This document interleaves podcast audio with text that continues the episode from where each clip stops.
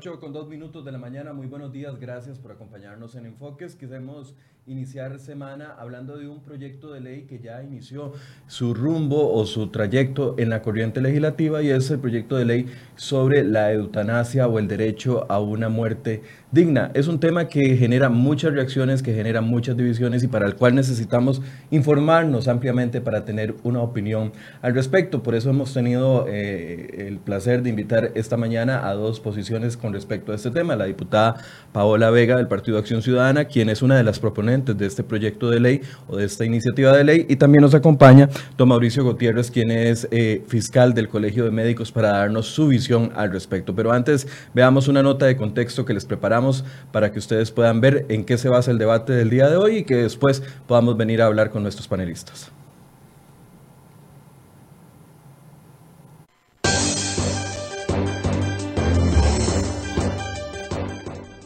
Una pareja española de esposos decidió hacer público este video. El hombre, don Ángel Hernández, explica las razones por las que él mismo le daría a su esposa, María José Carrasco, un fármaco que poco después le provocaría la muerte. Incluso, en las imágenes se ve cuando el hombre le acerca el vaso que contiene el químico a la boca de su esposa para que lo consuma. La razón, ella quería morir y su único aliado era su esposo. Este video que trascendió en redes sociales como muestra de que Ángel no era un criminal que había matado a su esposa, también reavivó la discusión sobre la eutanasia, que consiste en provocar la muerte de una persona con enfermedades incurables para evitar que sufra. Desde hace 30 años, doña María José Carrasco fue diagnosticada con esclerosis múltiple, una enfermedad sin cura y además degenerativa. Esta pareja ya había hecho el intento de acudir a la eutanasia, pero esta es una práctica prohibida en España, fue por esto que los esposos decidieron hacerlo ellos mismos. Carrasco tomó la decisión sobre su vida y le pidió a su esposo ayuda para morir. Él aceptó. Don Ángel Hernández incluso fue detenido por la muerte de su esposa. Pasó las primeras horas de su duelo en una celda y luego lo dejaron en libertad, sin medidas cautelares. El video fue clave para que la policía lo liberara, pero también para abrir la discusión sobre la eutanasia. ¿Se debería o no permitir? Esta interrogante se replica en Costa Rica. Incluso, un nuevo proyecto de ley pretende permitir la eutanasia en Costa Rica. ¿Cómo se regularía esta práctica? Es realmente un proyecto viable que podría avanzar en la Asamblea. Hoy, en Enfoques, profundizamos. Bien, ahora sí, momento de saludar a las personas que nos acompañan. Doña Paola Vega, diputada del Partido Acción Ciudadana. Buenos días, doña Paola. Buenos días, Michael, y a la gente que nos acompaña, y buenos días al compañero con quien comparto mesa. Don Mauricio Guardia. Perdón, le cambié el apellido, Mauricio. Buenos días, gracias por acompañarnos. Fiscal del Colegio de Médicos. Buenos días, doña Paola. Buenos días, Michael. Aquí estamos para... Tal vez em, este empecemos planteando sobre la mesa el proyecto de ley. ¿Qué, ¿En qué consiste este proyecto de ley? Eh, ¿Qué alcances tendría? Porque eh, claramente es un tema polémico. El proyecto de ley en realidad es simple. Lo que hace es catalogar como derecho humano el derecho a la eutanasia y habilitar por ende el derecho de toda persona que sea un paciente en estado terminal eh, con ciertas características a solicitar el procedimiento médico de la eutanasia. Este, para ello, por supuesto, pone unos cuantas restricciones para que no cualquier persona pueda catalogarse como una persona con derecho a solicitar una eutanasia. Debe ser un paciente con un diagnóstico terminal, donde se compruebe que no hay ningún tratamiento ni medicamento que pueda curarlo, con dolores extremos, con un diagnóstico de por lo menos... Eh, de que le quedan eh, seis meses de vida como máximo, entonces esta persona podría estar optando. A la vez, habilita una serie de instrumentos jurídicos, como lo que es el testamento vital, que vendría a ser un testamento en vida, como su nombre lo dice, para que las personas puedan, eh, incluso antes de tener un padecimiento de este tipo, dejar estipulado en un testamento médico si quieren someterse a, la eutanasia o no en el caso de caer en una condición médica de este tipo. Y por último, lo que hace es prohibir el encarnizamiento terapéutico. Que ¿El qué, perdón? Encarnizamiento terapéutico. Definamos eso, que por favor. es un procedimiento médico y esto es, ha sido una, una solicitud de la Defensoría de los Habitantes en el anterior texto de don Antonio Álvarez de Santi, que es una práctica médica como bien dice en algunos médicos bioéticos, el médico está formado para salvar vidas.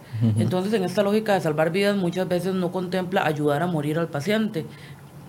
Y es ahí cuando vemos algunos pacientes que en estado terminal son sometidos a miles de miles de tratamientos, aún a sabiendas de que no van a curar su salud o mejorar su calidad de vida. Entonces este, se prohíbe esta práctica de someter a un, paciente a tratamientos extremos e incisivos e intensos cuando estos no tienen ninguna oportunidad de devolverle la salud o curar su enfermedad. Doña Paula, a la hora de establecer estas condiciones, como las que ya usted mencionó, diagnóstico terminal, dolores extremos, que no haya ningún tratamiento que le dé... Eh, solución a su problema, que tenga seis meses de vida en un diagnóstico, ¿Cómo, logran ustedes determinar ese listado? ¿En qué se basan? ¿Hacen estudios técnicos? Eh, ¿Ven eh, legislación exterior? Porque es un debate que se está llevando actualmente. Eh, bueno, veíamos el caso de España, pero también en Chile se está llevando el, debate al momento. ¿Cómo hacen para definir esas condiciones a las que tendría que aplicar una persona para poder tomar decisión eventual sobre, su, sobre terminar su vida? Sí, nosotros tomamos legislación comparada de países que ya o tienen la eutanasia o han presentado proyectos de ley en este sentido y tratamos de dejar un marco legal adecuado para que finalmente sea el grupo de médicos quien eh, dé el, visto técnico o médico para decir si a esta persona se le puede autorizar una eutanasia. Entonces dimos unos parámetros sencillos que por ley deberían de ser el, el rasero inicial, pero también dejamos el margen para que sea finalmente el equipo médico quien autorice o no si se hace esta eutanasia, como, como con todo procedimiento médico. Este, este proyecto, bueno, ya usted bien apunta, ya don Antonio Álvarez de Santi lo había presentado, me parece que en el año 2015, sin embargo no hubo forma de, llevarlo a discusión en ese, en ese momento. ¿Qué le cambian ustedes en la propuesta actual, que entiendo que usted lo presenta con la diputada María Vita, o no, no es con ella? No, soy solo yo. Ah, bueno, eh, ¿qué, ¿qué, la llevan ustedes a eh, cambiar eh, el proyecto que se había presentado en el 2015 o qué cambios le hacen con respecto a esta nueva propuesta? Recogimos algunos comentarios de tanto expertos médicos como legales que rondaban en la época del proyecto Don Antonio. Pusimos sobre la mesa el tema de eutanasia. Don Antonio hablaba de muerte digna, este, pero esto sin, sin hablar de eutanasia como tal podía llevar a una confusión de que muerte digna era una extensión de cuidados paliativos. Entonces, digamos, básicamente los cambios que hicimos fue fortalecer el tema del testamento vital con los criterios jurídicos al respecto, introducir el tema del encarnizamiento terapéutico que lo había pedido la Defensoría de los Habitantes y eh, hablar claramente de eutanasia más allá de muerte digna, usar el término correcto que sería eutanasia. Ok, entonces en, este, en esta conversación es mejor utilizar el término eutanasia y no eh, muerte digna porque podría tener esa connotación de confundir. Finalmente son, son, son sinónimos, pero para un asunto legal, digamos, la ley tiene que ser lo más concreta posible y no quedaba claro en el texto de don Antonio eh, si estábamos hablando de eutanasia o no. Eh, en la exposición de motivos sí, pero en el articulado jurídico no. Entonces pusimos el nombre correcto, que era eutanasia. Cuando uno hace política pública, ya casi le doy la palabra a don Mauricio para que nos pueda hacer un balance desde el punto de vista médico. Cuando uno hace política pública, por lo general eh, hace un preestudio de qué poblaciones podría o no estar necesitando esa ley en este caso se hizo o por ser un tema tan personalísimo, no importa de que sean mil personas, dos mil personas o una sola persona la que esté requiriendo ese derecho, porque estamos hablando de un derecho. Es difícil eh, tener estadísticas de cuántas personas lo necesitarían porque es un tema eh, que finalmente puede ser sorpresivo, puede ser que, que hoy no hayan personas que lo necesiten y mañana sí pero sería un número escasísimo de personas. Estamos hablando de un procedimiento que se utilizaría eh, como última opción en casos excepcionalísimos y que con lo avanzada que está la ciencia médica costaría mucho que llegáramos a un paciente con esas condiciones. Sin embargo, por un tema de compasión y, de dignidad humana, creemos que aunque sea una persona quien lo necesite, eh, debería estar habilitada la posibilidad. Si Costa Rica tuviese un caso como el caso español que acabamos de ver en pantalla, definitivamente esta ley debería estar habilitada. Bien, ya casi ahondamos en esos eh, en esas condiciones. Don Mauricio, desde el punto de vista médico, esto requiere o obliga a todo un debate ético, moral, no solo por parte de los especialistas médicos, sino también a nivel de sociedad. Claro, eh, como decía doña Paola, nosotros pues preferimos ahora, como dijo al final, eh, ayudar a tener una muerte con dignidad. Realmente no digna, indigna, sino que ayudar. ¿Cómo es eso? Realmente con cuidados paliativos. Yo desde el punto médico, le puedo decir casi con 40 años de experiencia, le puedo hablar de lo, de lo que se vive realmente. ¿Cuánta gente, parte en el proyecto, yo leyéndolo, cuántas veces a la gente le dan un falso diagnóstico o equívoco? Le dicen, tenés un cáncer y, y se pide otra valoración y resulta que no es de tal tipo, sino de otro tipo, el cual tiene grandes posibilidades curativas o de, prolongación de la vida. Porque realmente hoy en día, si hablamos de, hay enfermedades, definitivamente que los avances médicos no han llegado a producir una, una cura completa. Tenemos casos en los cuales les da una muy buena calidad de vida.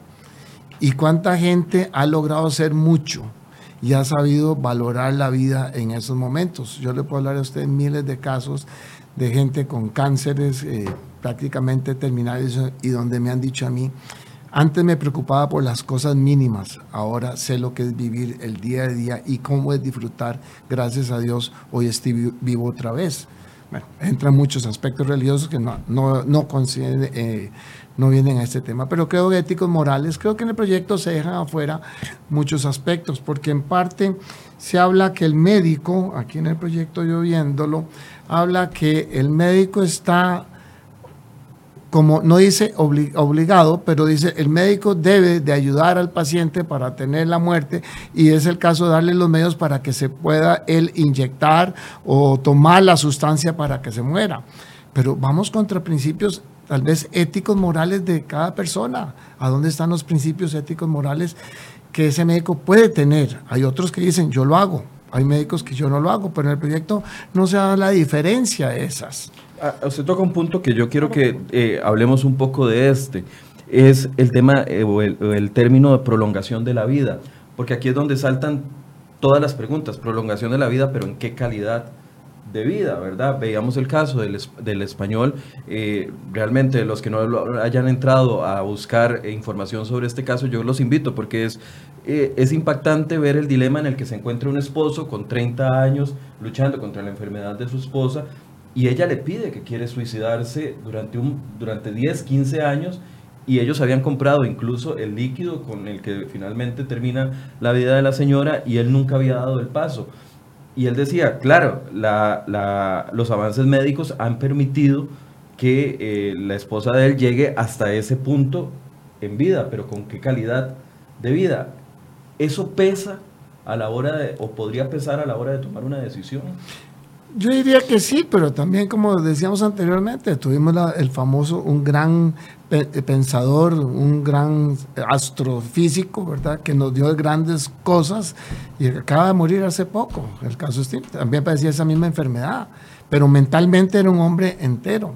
Que entran aspectos, sí, de muchos, que es lo que yo hay que meter en el proyecto, valoraciones psicológicas, valoraciones psiquiátricas, contorno del su medio ambiente que pueden ayudar mucho a que la persona se pueda valorar integralmente y decidir si esta persona realmente no está en las mejores condiciones o esta persona realmente sí tiene las condiciones para llegar a, tomar esta decisión. Debe una persona, perdón, antes de ya darle la palabra a doña Paula, debe una persona tener en, estado, en el estado en el que se encuentre, ya un estado terminal, bajo esas condiciones, la opción de tomar decisión sobre el futuro de su vida o no, o debe ser una decisión completamente del médico. No, la persona tiene, y como hoy en día, la persona puede negarse a los tratamientos o decir ya no más, porque hay, hay tratamientos que a usted le dan calidad de vida. Hay otros tratamientos que a veces usted dice, es peor la, la cura que la enfermedad. Entonces, yo creo que eh, la persona ahí donde puede tener el derecho a decir, mira doctor, no me dé más este tratamiento, no quiero. Y uno respeta esa condición del paciente. Uno respeta. Entonces, ¿qué es lo que hace uno? Se refiere a esos pacientes a la zona de cuidados paliativos. ¿Para qué? Para que le den toda la calidad de vida posible y pueda tener una muerte con dignidad. Entonces, desde su perspectiva, no se necesita una regulación en este particular sí se puede necesitar una regulación en muchos aspectos. Yo coincido muchas veces en colegas en los cuales que está estipulado en el código, de que sobrepasan el, el, hecho de, bueno, a mí no me gusta usar la palabra encarnazamiento terapéutico, sino que dan muchos tratamientos en el cual un paciente ya sabemos cuál va a ser su final. Bueno, un caso de estos en el, en, en el proyecto, encuentro un poquito peligroso el decir que toma la decisión la esposa y si no los hijos, pero también usted sabe que muchas veces nosotros hemos visto en la vida, yo he visto a nivel de los hospitales públicos como, señores, la gente quiere deshacerse de él ya, porque no fue un buen padre, no fue un buen esposo, cosas de ese tipo, y dice, no le hagan nada. Y verse el médico que, está, que puede ser una enfermedad que todavía puede ser recuperable, en ciertos casos, que entró, ejemplo, un shock séptico, tiene una insuficiencia renal aguda, eh, que el paciente necesita diálisis, que está mal, que está usando vasopresores, que estamos, lo tenemos entubado, y la esposa puede llegar a decir, no le hagan nada más que se muera. ¿Cuánta gente ha salido de esa? Porque ha tenido posibilidades. Es una causa específica, no es una enfermedad, digamos, eh, prolongada o el fin, sino que fue por algo. Y entonces se valen de esto y decir, no le haga nada. Y si no lo acuso, lo acusa usted de encarnizamiento terapéutico.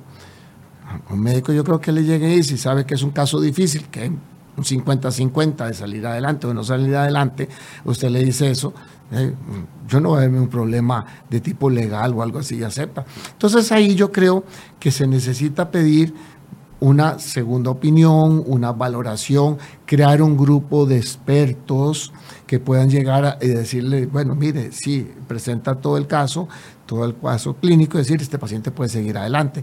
Son superfluos que a veces pasan y la gente puede utilizarlos para aprovecharse. Usted sabe que en toda ley hay portillos, hay gente que se aprovecha esos portillos. Doña Paola. Sobre el último punto, es casi imposible que con una ley como esta se aplique el, el, hecho de que la familia se quiera deshacer del paciente y obliga al médico a, a, no darle tratamientos. ¿Por qué? Porque partimos de que la autorización de la eutanasia se da solamente si hay un diagnóstico terminal claro donde dice no hay manera de recuperar y este diagnóstico será hecho por médicos. Si la señora dice eh, no le dé nada a mi esposo, pero el médico sabe que el esposo tiene posibilidad de vida, no podría aplicar la eutanasia porque ahí está claro legalmente. En efecto, coincido con, con, con, usted en que debería ser un equipo que integre incluso la parte psicológica, la parte psiquiátrica y demás, quien ayude al paciente a tomar la decisión y por eso lo estamos dejando habilitado para reglamento usualmente es por reglamento. Por ejemplo, el tema del aborto eh, no punible, nada más está estipulado como tal en el Código Penal, pero la norma técnica es la que regula este grupo de expertos que finalmente eh, eleva la decisión. Sobre el caso de Stephen Hawking, aquí es importante hablar de un, de un, técnico, un término jurídico fundamental en el, en el tema de la eutanasia, es autonomía de la voluntad. Stephen Hawking decidió seguir con su enfermedad y quiso vivir pero hay otras personas y otros pacientes que no toleran los dolores y que toman la decisión de que no. Entonces aquí estamos hablando de un principio básico que es el, principio, el principio del derecho a decidir. Y aquí entra en relación con, con lo que decía don Michael sobre la calidad de vida. ¿Qué sentido tiene prolongar una vida si esta vida ya no tiene condiciones eh, específicas para llamar que hay una calidad de vida? Y aquí está centrado el debate jurídico a nivel mundial. Incluso en el caso Carter versus Canadá, que, mm, que fue una persona que demandó a Canadá para poder obtener la, la eutanasia, la Corte Suprema Constitucional de Canadá hace un razonamiento jurídico exquisito donde dice que si la vida no está acompañada de integridad, de autonomía de la voluntad, de ciertas condiciones y demás, lo que se estaría garantizando ya no es un derecho a la vida, sino un deber de la vida. Y por ende se eh, traería abajo todo el principio del derecho a la vida como tal. Eso por ahí. Y por último, de, de lo que usted dijo, Mauricio, eh, si un médico no quiere hacer la eutanasia, ahí está el principio de objeción de conciencia, que aplica universalmente para los médicos hoy por día en cualquier caso.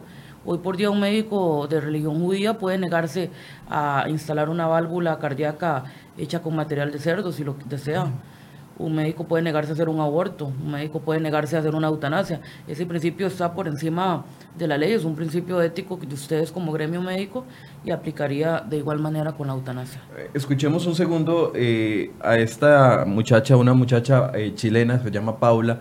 Ella de, abrió todo un debate en Chile con respecto, o reabrió el debate con respecto al tema de la eutanasia hace pocos meses. Ella lo estuvo pidiendo durante años. Cuando llegó a la mayoría de edad, pidió ya formalmente que se le permitiera acabar con su vida por una enfermedad que tenía terminal y finalmente murió hace cuatro meses sin ese derecho que ella reclamaba. Pero escuchemos lo que ella decía previo a morir. Estoy muy cansada, madre. El día y noche sufro. Y ningún doctor se atreve a ayudarme. ¿Por qué? Es tan difícil recibir ayuda de verdad, sin intereses. Yo no tolero los medicamentos porque ya no, mi cuerpo ya no resiste más tóxico. Yo confío junto a mi madre con ellos, pero son más negligentes cada día. ¿Qué les cuesta ser médicos de verdad? Sus colegas se equivocan, se les olvida que no son dioses. Yo no sé quién ya acudir, porque aquí en Chile nadie me ha prestado la ayuda necesaria para poder sobrevivir.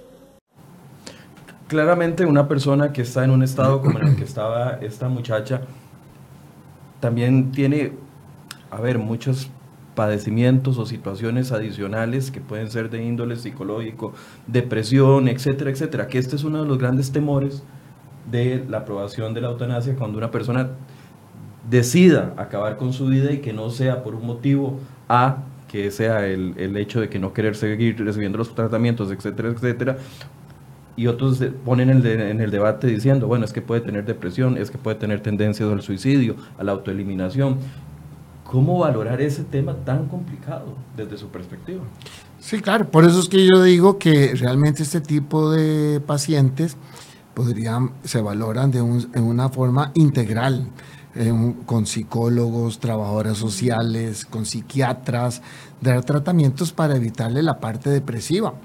Usted sabe que hoy en día inclusive ya nosotros los hemos utilizado, hay bloqueadores neurotransmisores eh, sensoriales que se le ponen unos catéteres especiales a nivel de columna vertebral y ellos le bloquean completamente a usted el dolor, llevando una paciente que tiene un pensamiento un, un, cognitivamente está íntegra, y puede quitar, ¿por qué? Porque hey, cualquiera, usted tiene hasta un dolor de muela y usted dice, hagan lo que sea para quitarme este dolor de muela claro, y usted se deprime y todas esas cosas. Años, sí, claro, está, yo estoy totalmente loco. loco. pero hemos avanzado ya que, que tenemos bloqueadores eh, de potenciales evocados, hay un montón de, de, de situaciones, son caros, sí, comprendo que son muy caros, eh, unos nosotros los hemos utilizado cuando yo estaba todavía en el Hospital México. En casos de dolores muy extremos les pusimos esta, estos, eh, estos valen alrededor de 50 mil dólares, pero hacían bloqueos de neurotransmisores y el paciente se le quitaba lo que era el dolor completamente que tenía un miembro o tenía un brazo, cosas de tipo, y a él empezó a llevar una vida totalmente normal.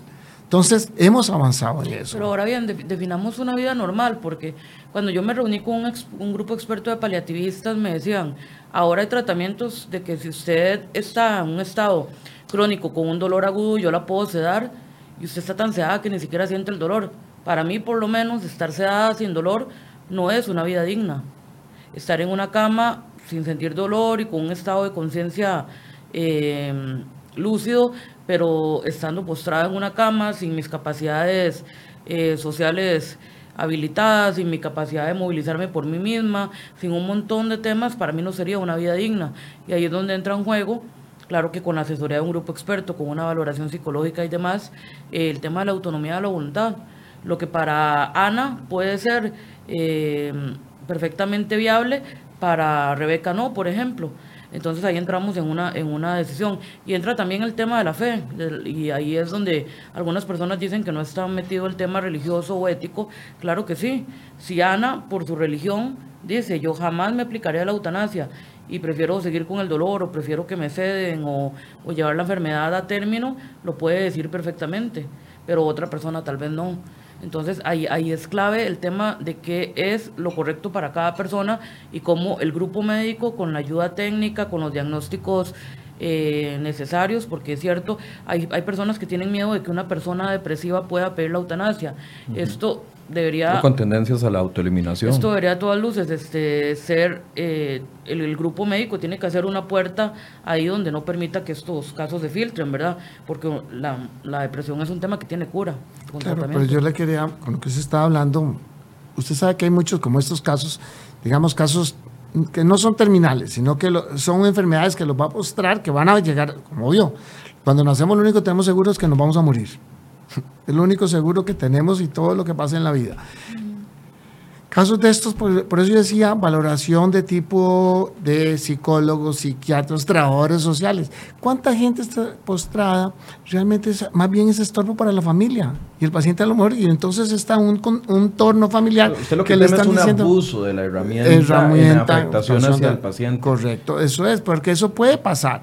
¿Cuánta gente usted le empieza a decir, deberías de morirte, qué pereza, qué todo? Entonces le hacen un ambiente negativo familiar, que ahí es donde hay que entrar a estudiar realmente si es el, entorno familiar el que le está haciendo contrario y la persona en el fondo quiere vivir, pero que le dicen todos los días, pero él tiene que, va, tiene que valerse de sus familiares para hacer sus, sus cosas. Antes de darle la palabra a doña Paola, ¿qué peso tiene para usted, doctor, el tema o, esta frase que ha mencionado la diputada en varias ocasiones, la autonomía de la libertad del paciente? De la voluntad. De la voluntad, perdón, del paciente.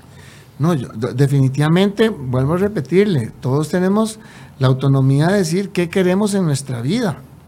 Así, pero tampoco es, es el hecho de decir, máteme. Hay que llevar a, ver en qué momento de la vida realmente puede darse esto. ¿Cuánta? Hay, en, creo que es en Dinamarca, está, por, por depresión le permiten eutanasia uno, creo que en uno de esos países había visto, existe eso, pero no puede ser eso. La autonomía de la vida, usted tiene derecho a qué quiere hacer en su vida. Nadie, eso es una libertad que debemos de tenerla. Pero también nos, como la parte aquí entra la parte del médico. Usted por su libertad, usted va contra sus principios éticos morales. De Varios asuntos. Si una persona está postrada en cama y le estorba a la familia, eh, no es un portillo para una eutanasia porque mientras no tenga un diagnóstico terminal, no aplica la eutanasia. Vuelvo y repito sobre este punto. Una persona en depresión severa tampoco aplicaría para una eutanasia porque no tiene un diagnóstico terminal. Y ahí le estamos dando un poder superior al médico de poder definir claramente cuándo aplica y cuándo no una eutanasia. Entonces, no deberían de haber portillos o filtraciones en esta ley, porque finalmente el gremio médico, en un equipo integrado y en un equipo interdisciplinario, va a ser quien diga, aquí puede aplicar una eutanasia, y ya la persona decide si sí o, o si no. Entonces, en, este caso, em, son, es el gremio médico el encargado y el responsable de cerrar estos portillos para tranquilidad de, de ustedes en ese sentido. Pero doña Paola, disculpe. nada más para, para terminar. Y, y segundo, eh, una persona con depresión se va a suicidar. Una persona con depresión no va a ir al hospital a, a pedir que la maten porque no, no, una depresión muy severa que ya lleva al suicidio, una persona no va a pasar por pedir el permiso y demás si ya tomó esa decisión.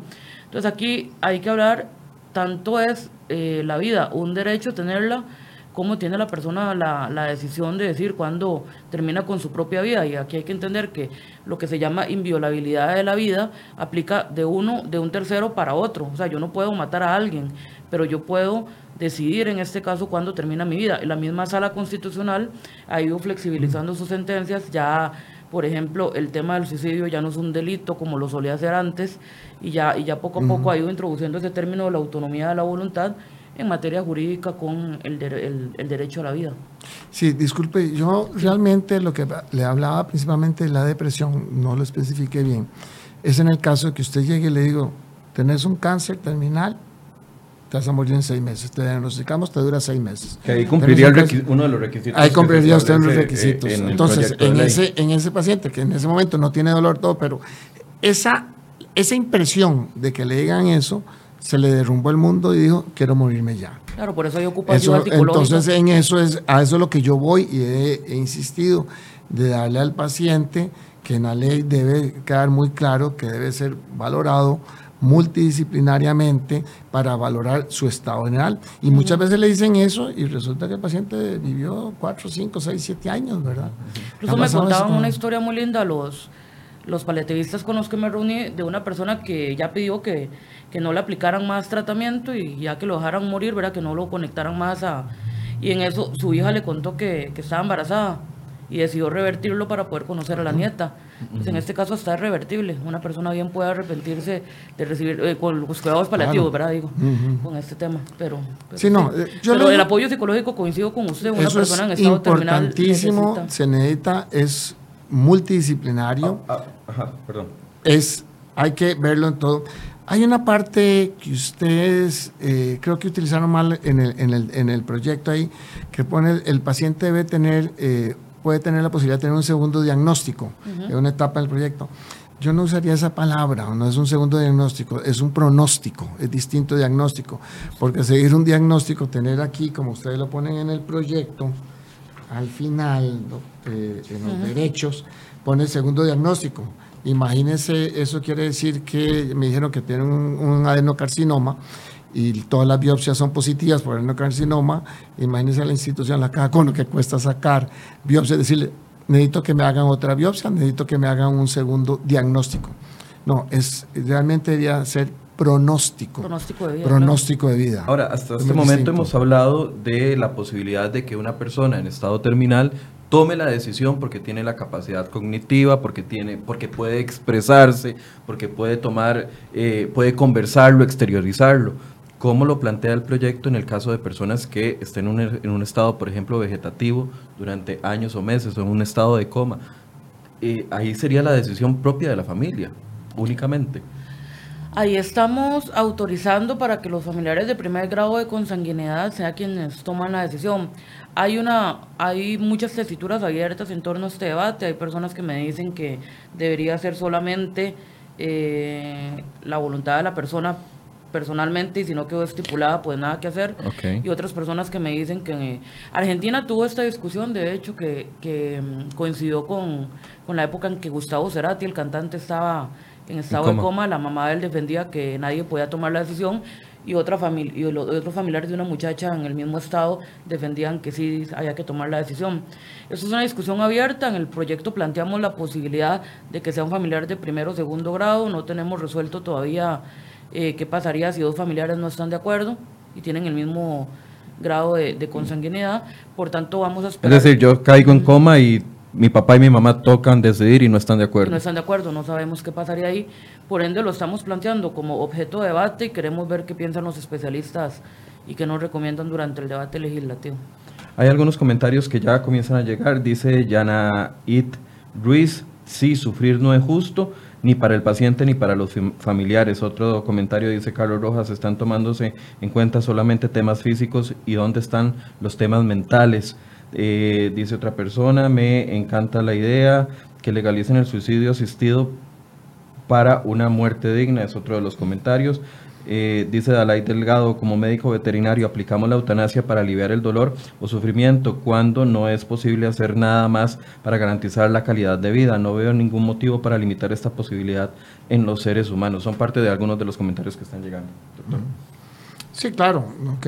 Eh, es obvio que es muy difícil a veces hablar de por terceros. Hay que estar en, en, el cuerpo de esa persona que está sufriendo y qué es lo que quiere. El, el, tema es de mucha discusión, podemos pasar horas, horas hablando de él. Vea que en todos los países han sido pocos los que se han puesto de acuerdo.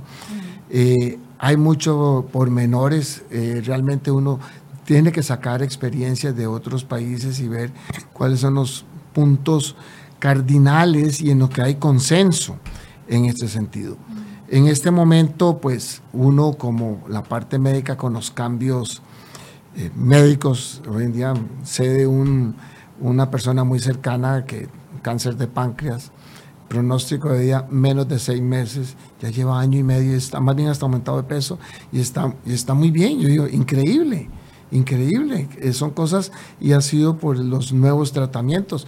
Le puedo decir, hace 10 años con una cuñada lo viví, que ella a mí me decía, aprendí a vivir lo que yo decía al principio, a vivir el día a día, que yo le puedo decir que los tratamientos como tal lo que hizo fue una prolongación de vida, pero no le dio una adecuada calidad de vida. Pero ella quería en ese momento pues tener, este, poder pasar más con su familia, cosas de ese tipo.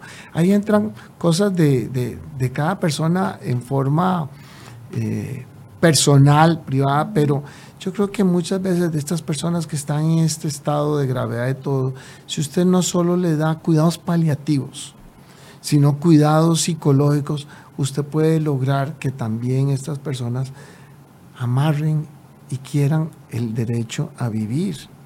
Y eso es una de las cosas más importantes. Nosotros como médicos nos enseñaron a no a encarnizamiento de no. Ahí sí que yo estoy totalmente eh, en contra y no. Si un paciente, uno sabe más bien que no hay nada que hacer y no hemos vivido, uno dice, ¿qué señor para luchar? Y, y, y, y, no llega a ese fin de morirse y ellos luchan y luchan y luchan en estado inconsciente.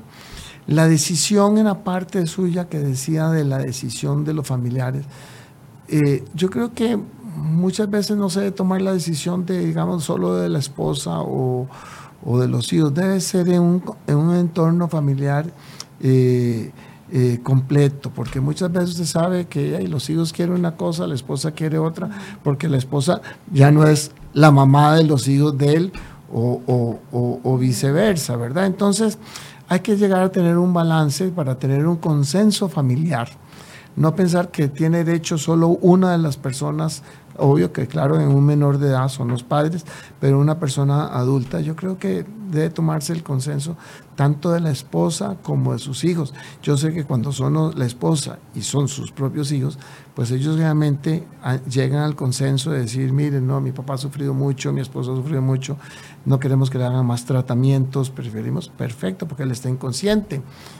Pero a veces viera qué difícil cuando la esposa dice una cosa y la esposa no tiene que nada con los hijos y entonces ahí estamos nosotros en un dilema. Se lo vivo porque eso es lo que nosotros hemos vivido como médicos en nuestra práctica. Doña Paola, desde el punto de vista de la ley a la hora de la aplicación, eh, usted ya me decía que muchos de los aspectos que se consideran detalles deberían de ir dentro de la reglamentación para que sea la parte técnica la que tome las decisiones. Sin embargo, eh, muchos de esos aspectos técnicos son los que van a reinar en la discusión de, este tema. Por ejemplo, ¿qué pasa, como lo que usted bien decía, qué pasa cuando uno de los familiares está de acuerdo y el otro no está de acuerdo? ¿Qué pasa cuando no se llega eh, en este eventual grupo de especialistas que darían el diagnóstico, no llegan a una opinión uniforme sobre la decisión o los motivos de esta persona? Todos esos aspectos, aunque se dejen para la parte técnica, usted sabe que muchas leyes se han caído porque en el reglamento, a la hora de que el Ejecutivo toma la decisión de emitir el reglamento, no está como de acuerdo al espíritu de la ley. ¿Cómo se va a garantizar eso? Sí, nosotros estamos poniendo un texto borrador a discusión y ahora que entramos a la fase de escuchar el criterio experto de los, de los técnicos, vamos a invitar al Colegio de Médicos, al Colegio de Abogados, a, a diferentes grupos. Y si, por ejemplo, ahora don Mauricio me decía que él considera que el proyecto debería incluirlo, el equipo multidisciplinario, y pues yo le tomo la palabra y lo vamos a incluir. Pero entonces, digamos, queremos escuchar el, criterio técnico para ver qué consideran ellos debe ir incluido. Nosotros tratamos de dejarlo lo más eh, general y, y, sin entrar en esos detalles justamente para darle la libertad al gremio médico de poder reglamentar. Pero si consideran indispensable que algún tema vaya acá, por supuesto lo pondremos. Por ejemplo, ahora que veo los ejemplos del tema del paciente con cáncer, que puede movilizarse y disfrutar sus últimos meses de vida, creo que haría falta eh, introducir un elemento de que tiene que ser una fase crítica de la enfermedad para que se tenga muy claro que, estamos hablando de un caso crítico donde la persona ya ha perdido facultades de movilidad, está con dolores agónicos, está en cama, digamos, no, no tan abiertamente. Pero esa es la idea del proyecto, justamente empezar a escuchar los criterios técnicos para detallar lo más posible.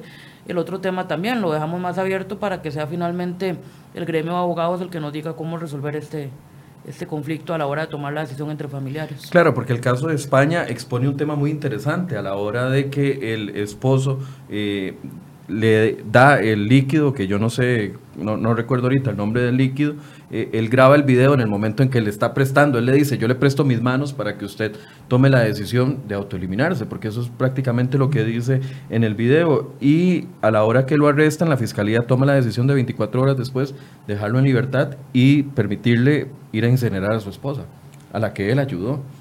Entonces ahí el debate está interesante. Otro tema que yo quisiera tocar es unas declaraciones que dio el diputado Eric Rodríguez Esteller la semana anterior con respecto a esta agenda de que ustedes califican como derechos humanos. Escuchemos lo que él dice para que también doña Paola pueda eh, referirse al tema. con los problemas que tiene este país y problemas educativos que tiene este país y el señor ministro de Educación nos viene a hablar de baños neutros. O sea, cuando hay gente que está recibiendo clases en tugurios, ¿ah? Y nos viene a hablar de baños neutros para eliminar el bullying de personas homosexuales. Por amor a Dios. O sea, dejen de concentrarse tanto en un solo tipo de población. Costa Rica tiene 5 millones de habitantes y no todos tenemos los mismos gustos y preferencias. Pero aquí a eso sí le dan una gran prioridad y a las grandes prioridades de este país las dejan votadas. Entonces a mí me parece que si el gobierno sigue con ese tipo de agendita paralela, la agenda pura del, del PAC, ¿verdad? La agenda de derechos humanos, que a algunos les dan más derechos que otros, la agenda del asunto de las personas homosexuales, lo del matrimonio igualitario, lo de la norma eh, para lo del aborto no punible. Cuando empieza con este tipo de cosas, eso exacerba a la gente. El clivaje les ha servido a ellos, les sirvió en primera ronda y les sirvió en segunda ronda, pero ya ellos no están en campaña, están gobernando y los grandes de ese problemas de este país los deja votados. Si el Poder Ejecutivo sigue impulsando eso, se va a encontrar con sectores muy fuertes en esta Asamblea Legislativa, empezando por los sectores religiosos, que posiblemente lo que van a hacer es entrabar proyectos que son importantes para este país, porque ese tipo de agenda no le hace clic a, grupos importantes y a, mí, a mi persona también, que verían con malos ojos que el gobierno está impulsando ese tipo de cosas. Aunque no menciona el diputado Steller específicamente este tema, habla mucho de la agenda que ustedes han llevado, eh, quejándose un poco del tema de que no se concentran, y lo veía aquí en algunos comentarios, no se concentra el PAC en agenda de reactivación económica, etcétera, etcétera, sino en estos temas. Pero ¿Por qué toma usted la decisión de impulsar este proyecto? es más, creo que lo presenta el primero de, mayo, día que eh, se inaugura el segundo año legislativo. ¿Por qué es tan importante este proyecto, doña Paola? Primero quiero aclarar, a mí me parece muy mediocre la, visión de algunos políticos que piensan que por discutir un tema queda automáticamente excluido el otro. Yo no sé si ellos personalmente no tienen la capacidad para discutir varios temas, pero por ejemplo, mientras yo aquí estoy hablando de eutanasia, llego a la Asamblea Legislativa y hablo de plástico y también voy a la Comisión de Económicos y hablo de eurobonos. Entonces, por lo menos yo sí tengo la capacidad de hablar tres temas a la vez. No sé si el diputado Steller no la tiene. Segundo, si fuera por réditos políticos, créame que uno no presentaría este tipo de proyectos porque inevitablemente tienen un costo político y generan una discusión que lo último que hace en este sentido es, es sumar. Y por último, eso de que le estamos dando prioridad solamente a unos temas es totalmente falso. Quienes están obsesionados con ciertos temas son este grupo religioso eh, al que pertenece también el diputado Rodríguez Steller, y que lo que hacen es subirle el tono y amplificar cada vez que hablamos de un tema a lo otro. Pero quisiera yo, Michael, que hablaran así y amplificaran el tema cuando hablo de la contaminación por plásticos un día sí y un día no en el plenario, cuando hablo del tema de tener que cambiar los combustibles, cuando reitero el tema de bajar las tarifas abriendo a discusión la ley 7200. Entonces a esos temas el diputado no le da eco, pero los que están obsesionados y creen que solamente hablamos de esos temas, porque solo eso ven son ellos. Entonces no, no, es, no es ninguna fijación. ¿Por qué lo presento el primero de mayo? Porque mm, creo que salimos de un año de una discusión muy dura con plan fiscal y con otros temas y es hora ah, de este año, a partir de este año, de comenzar a, a ver otras agendas que finalmente son agendas más libres de cada diputado. Entonces, este, así como María Vita presentó Estado laico, así como Doña Zoila está con el tema de, cannabis, así como yo estoy con eutanasia, creo que este año va a ser el año para tener las discusiones que también son importantes y que nos quedaron de lado por, por la agenda fiscal que llevó todo el primer año. ¿Usted ya ha socializado este tema con algunas otras fracciones? A ver qué posición tiene, qué posición hay a nivel interno del PAC y de otros eh, diputados. A nivel interno del PAC no, no todos lo apoyan. Eh, algunos compañeros me han dicho que no lo apoyan, otros que sí lo apoyan, otros no me han dicho nada. E igual están las demás fracciones. ¿Quién le ha dicho que sí y quién le ha dicho que no hasta el momento? Bueno, por ejemplo, lo apoya el diputado Enrique Sánchez. Eh, sé que el diputado Welmer Ramos y don Ramón Carranza no lo apoyan por un tema de sus principios religiosos. Y eso es respetable, finalmente eh, pasan todas las fracciones. Como decía don Mauricio, este tema pasa trastocado por un tema ético, religioso, personal, entonces las posiciones van a ser varias dentro incluso de las fracciones. ¿Cómo va a hacer usted para lograr apoyos en, dos fracciones, o bueno, en una fracción y en un grupo o un bloque independiente que son altamente eh, ligados o, que rigen las políticas públicas que ellos proponen muy ligadas a sus creencias religiosas? ¿Cómo, cómo va a lograr penetrar en, ese grupo o definitivamente ni siquiera lo va a intentar porque sabe que por principio eh, religioso de ellos no lo van a aceptar?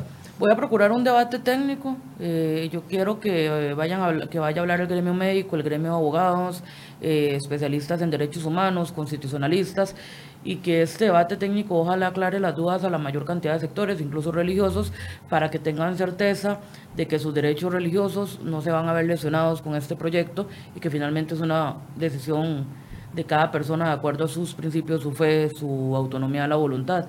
Entonces esperamos que sea el debate técnico el que aclare estas posiciones. Doctora, a nivel internacional, yo sé que ustedes están muy informados de lo que sucede a nivel internacional con los temas, con estos grandes temas de, que son de debate y se convierten en debate en todas las sociedades. Esto no es solo exclusivo de Costa Rica. Si uno entra y ve las noticias en Chile con respecto a este tema, eh, los debates son bastante violentos con respecto a las posiciones encontradas. A nivel internacional, ¿usted ha reconocido, ustedes en el Colegio de Médicos han reconocido algún tipo de legislación en este sentido que sea exitosa, admirable o digna de, seguir?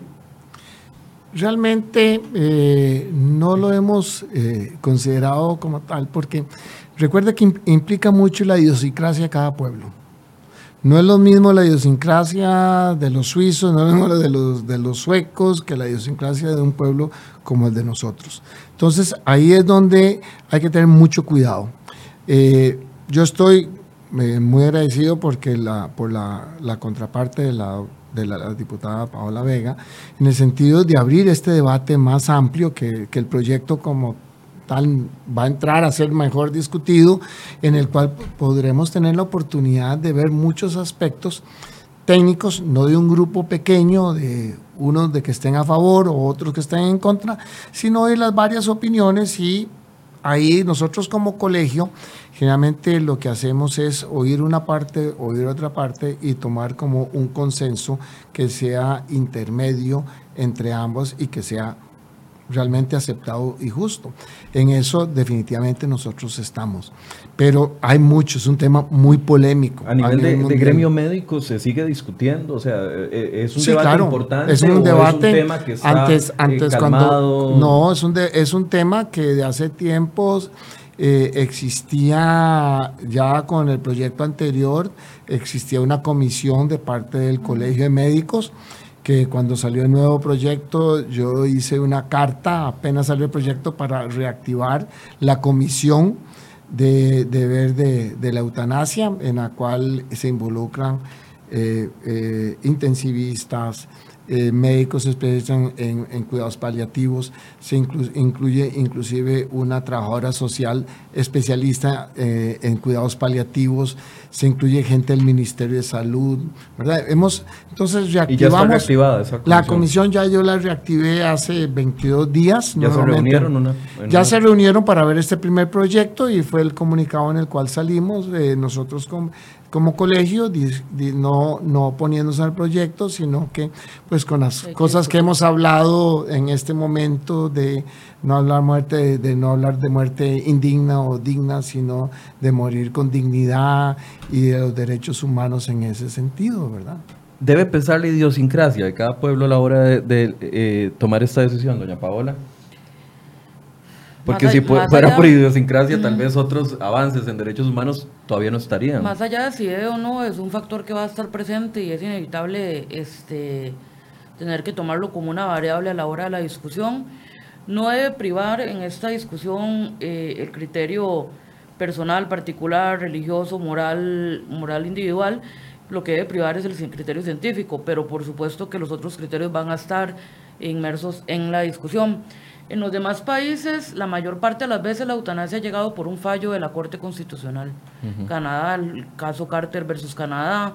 En Colombia, el caso de una mamá que, que mm, apenas este, parió a su niño, su niño quedó en estado vegetativo, entonces este, solicitó a la Corte Suprema la posibilidad de la eutanasia y pasa así como con derechos humanos como matrimonio igualitario, como el tema del aborto no punible, finalmente son los tribunales constitucionales los que obligan al país. Porque no se llega a lograr a un acuerdo a, nivel de, de, legislación. Exacto, con la eutanasia no ha sido tan visible como con matrimonio igualitario y otros temas, porque son casos aislados y muy pocos, dado el avance de la ciencia, dado eh, el tabú que hay sobre la muerte y sobre el tema de morir en general en todo el mundo pero yo creo que esta discusión va a llegar tarde o temprano. Entonces, bueno, estamos allanando el camino para poder tener un debate sano con expertos y con grupos, y yo lo que esperaría es que en la Asamblea Legislativa no, no caigamos con esos comentarios panfletistas de la agenda de la muerte y la agenda y lo tomemos con un poco más seriedad como nos corresponde como legisladores.